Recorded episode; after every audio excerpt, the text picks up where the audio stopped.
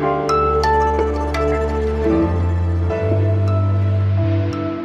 Hallo und herzlich willkommen. Hier ist das Nachmittagsupdate von Was jetzt, dem Nachrichtenpodcast von Zeit Online. Mit mir, mit Fabian Scheler. Und ich möchte reden über die ersten Beschlüsse, die aus dem Kanzleramt durchgesickert sind zum weiteren Umgang mit der Corona-Krise in Deutschland. Da stehen ja heute weitreichende und wegweisende Entscheidungen an. Außerdem wurde heute eine IS-Terrorzelle in Nordrhein-Westfalen hochgenommen. Und ich beantworte die Frage, was Corona nun für die Organspende bedeutet. Das alles jetzt hier bei mir. Redaktionsschluss für diesen Podcast ist 16 Uhr. Sie haben es gerade gehört, alles was nach 16 Uhr passiert, kann ich leider nicht mehr in diese Sendung mit aufnehmen. Dafür aber jetzt alles, was bisher schon bekannt ist aus dem Kanzleramt und worüber aktuell noch diskutiert wird. Denn noch lief die Telefonkonferenz zwischen Angela Merkel und den Ministerpräsidentinnen und Präsidenten der Bundesländer.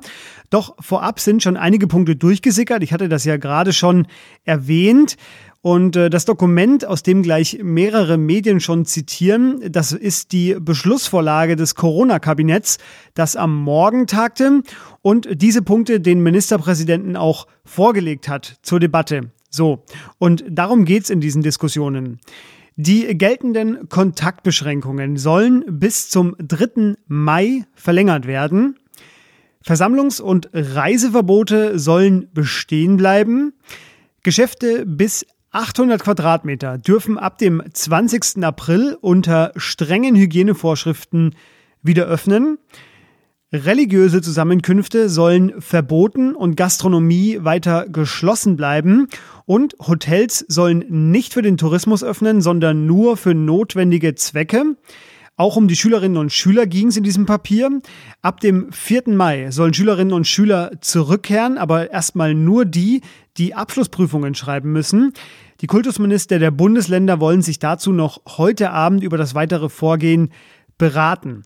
Ja, auch um Freizeit- und Kultureinrichtungen ging's. Theater- und Konzertveranstaltungen sollen weiterhin geschlossen bleiben. Fitnessclubs auch.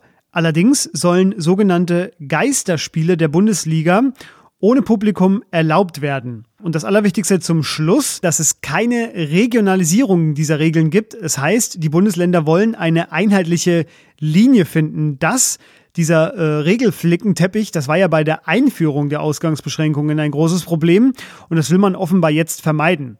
So, das waren die Punkte, über die aktuell eben noch debattiert wird, was auch bedeutet, dass sich daran auch noch etwas ändern kann. Meine Kollegin Rita Lauter, die wird sich in der Was jetzt Sendung morgen früh ausführlich mit den heute gefassten Beschlüssen beschäftigen. Der Generalbundesanwalt Peter Frank hat am Morgen vier mutmaßliche Islamisten festnehmen lassen. Sie sind als Flüchtlinge nach Deutschland eingereist, sagte Nordrhein-Westfalens Innenminister Herbert Reul, und sollen Anschläge in Deutschland geplant haben und seit 2019 zu einer Zelle des Islamischen Staat IS gehören. Festgenommen wurden die vier Männer aus Tadschikistan an drei verschiedenen Orten in Nordrhein-Westfalen. Ihre Anschlagsziele waren unter anderem US-amerikanische Einrichtungen in Deutschland und ein nicht näher genannter Islamkritiker. Außerdem standen die Festgenommenen im engen Kontakt mit hochrangigen IS-Kadern aus Syrien und Afghanistan. Die mutmaßlichen Mitglieder des IS hatten sich bereits scharfe Schusswaffen nebst Munition besorgt. Ein Beschuldigter verfügt zudem über Anleitungen für die Herstellung von Sprengsätzen. Das zeigt, dass es diesen Beschuldigten sehr ernst war mit ihren Anschlägen. Ja, das alles wirft natürlich erneut ein Licht auf den IS, über den ja seit vergangenem Oktober behauptet wird, er sei besiegt. Doch dem ist offenbar nicht so. Das hat mein Kollege Yassin Mushabash auch schon vor kurzem hier im Podcast erklärt. Wir hören noch mal eben rein in die Sendung vom 19. März. Das heißt, du würdest nicht sagen, dass der IS besiegt ist? Nee, überhaupt nicht. Also das Kalifat, dieser Versuch, einen Staat zu errichten, der ist erst einmal an ein Ende gekommen, wobei der IS nicht einmal das als Niederlage betrachtet, weil er sagt, die ganze Weltgemeinschaft hat fünf Jahre gebraucht, um uns hier wegzubomben. Wir versuchen es einfach wieder, sobald wir können. Und auf dem Rest der Welt sieht man eben, es gibt genug Leute, die sich dem IS zugehörig fühlen, die Geld haben, die entschlossen sind, fürchterliche Dinge zu tun. Es gibt Anschläge fast jeden Tag irgendwo auf der Welt im Namen des IS. Wir kriegen das nicht mehr so richtig mit weil es eben Europa weniger betrifft als noch vor einigen Jahren. Ja, und Yassin hat darüber auch eine große Reportage geschrieben, die verlinke ich Ihnen.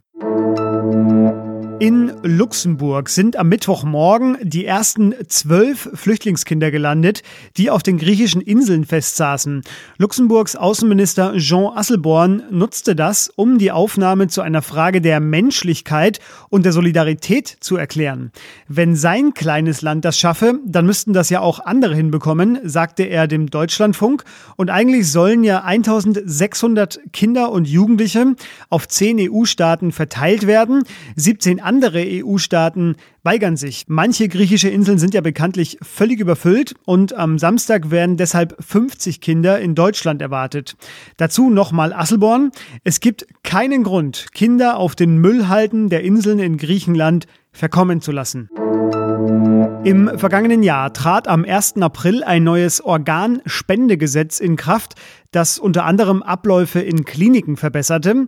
Mitte Januar diesen Jahres wurde dann die sogenannte erweiterte Widerspruchslösung vom Bundestag beschlossen und begleitet wurden beide Entscheidungen von Debatten von Öffentlichkeit und die direkte Folge daraus, im ersten Quartal 2020 wuchs die Zahl der Organspenden um 16 Prozent im Vergleich zum Vorjahr.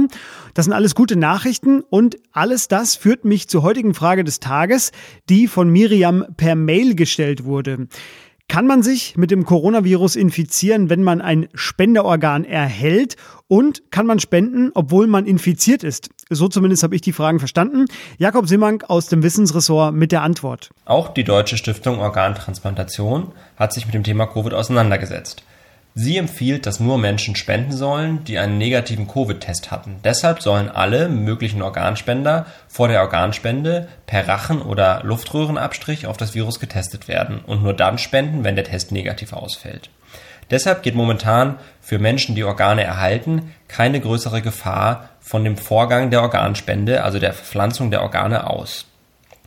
Und selbst wenn der Test einmal negativ ausfällt, obwohl der Organspender eigentlich infiziert ist, ist die Gefahr wohl gering, denn das Virus befällt ja vor allem die Atemwege. Werden aber Nieren, Leber oder Herz gespendet, dann ist davon auszugehen, dass in diesen Organen kein Virus ist, das den Organempfänger anstecken kann. Danke dir, Jakob, für diese Antwort. Äh, wie immer auch heute bei Facebook auf dem Z-Online-Account ganz oben angepinnt. Da können Sie uns Ihre Frage stellen. Uns erreichen auch per Mail viele, viele Fragen. Wir können leider gerade nicht auf alle eingehen und alle beantworten, aber Sie wissen ja, wir geben unser Bestes. Was noch?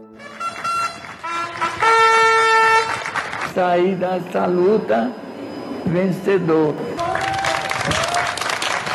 Das war die Stimme von und der Applaus für Armando Amelindo Piveta. Ich hoffe, ich habe ihn richtig ausgesprochen, denn ich habe heute beschlossen, Ihnen gute Nachrichten mitzuteilen und das hier ist so eine.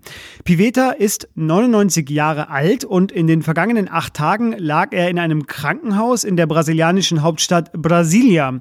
Er hatte sich mit dem Coronavirus infiziert, die Krankheit aber überstanden und damit ist er, der zumindest den ich kenne, älteste Patient Patient, der das überlebt hat. Ja, und die Trompeten, die so ein bisschen was Militärisches ja auch suggerieren sollen, die waren deshalb da, weil Piveta ein Weltkriegsveteran ist. Er kämpfte im Zweiten Weltkrieg für die Alliierten unter anderem in Afrika. Und jetzt, nachdem er die Krankheit besiegt hatte, sagte er, diese Schlacht zu gewinnen war für mich größer als im Krieg zu gewinnen. Tja, manche Leute, die überstehen einfach alles und das macht Mut. Das war es für heute. Morgen dann wieder zwei neue Folgen von uns. Eine am Morgen, eine nachmittags. Es gibt derzeit einfach sehr viel zu erzählen. Wir können es ja auch nicht ändern. Schreiben Sie uns unter wasjetzt.zeit.de, wenn auch Sie etwas zu sagen haben. Bei Twitter unter dem Hashtag wasjetzt finden Sie uns auch. Zumindest ich lese da alles mit. Jetzt aber bleiben Sie gesund und bis bald.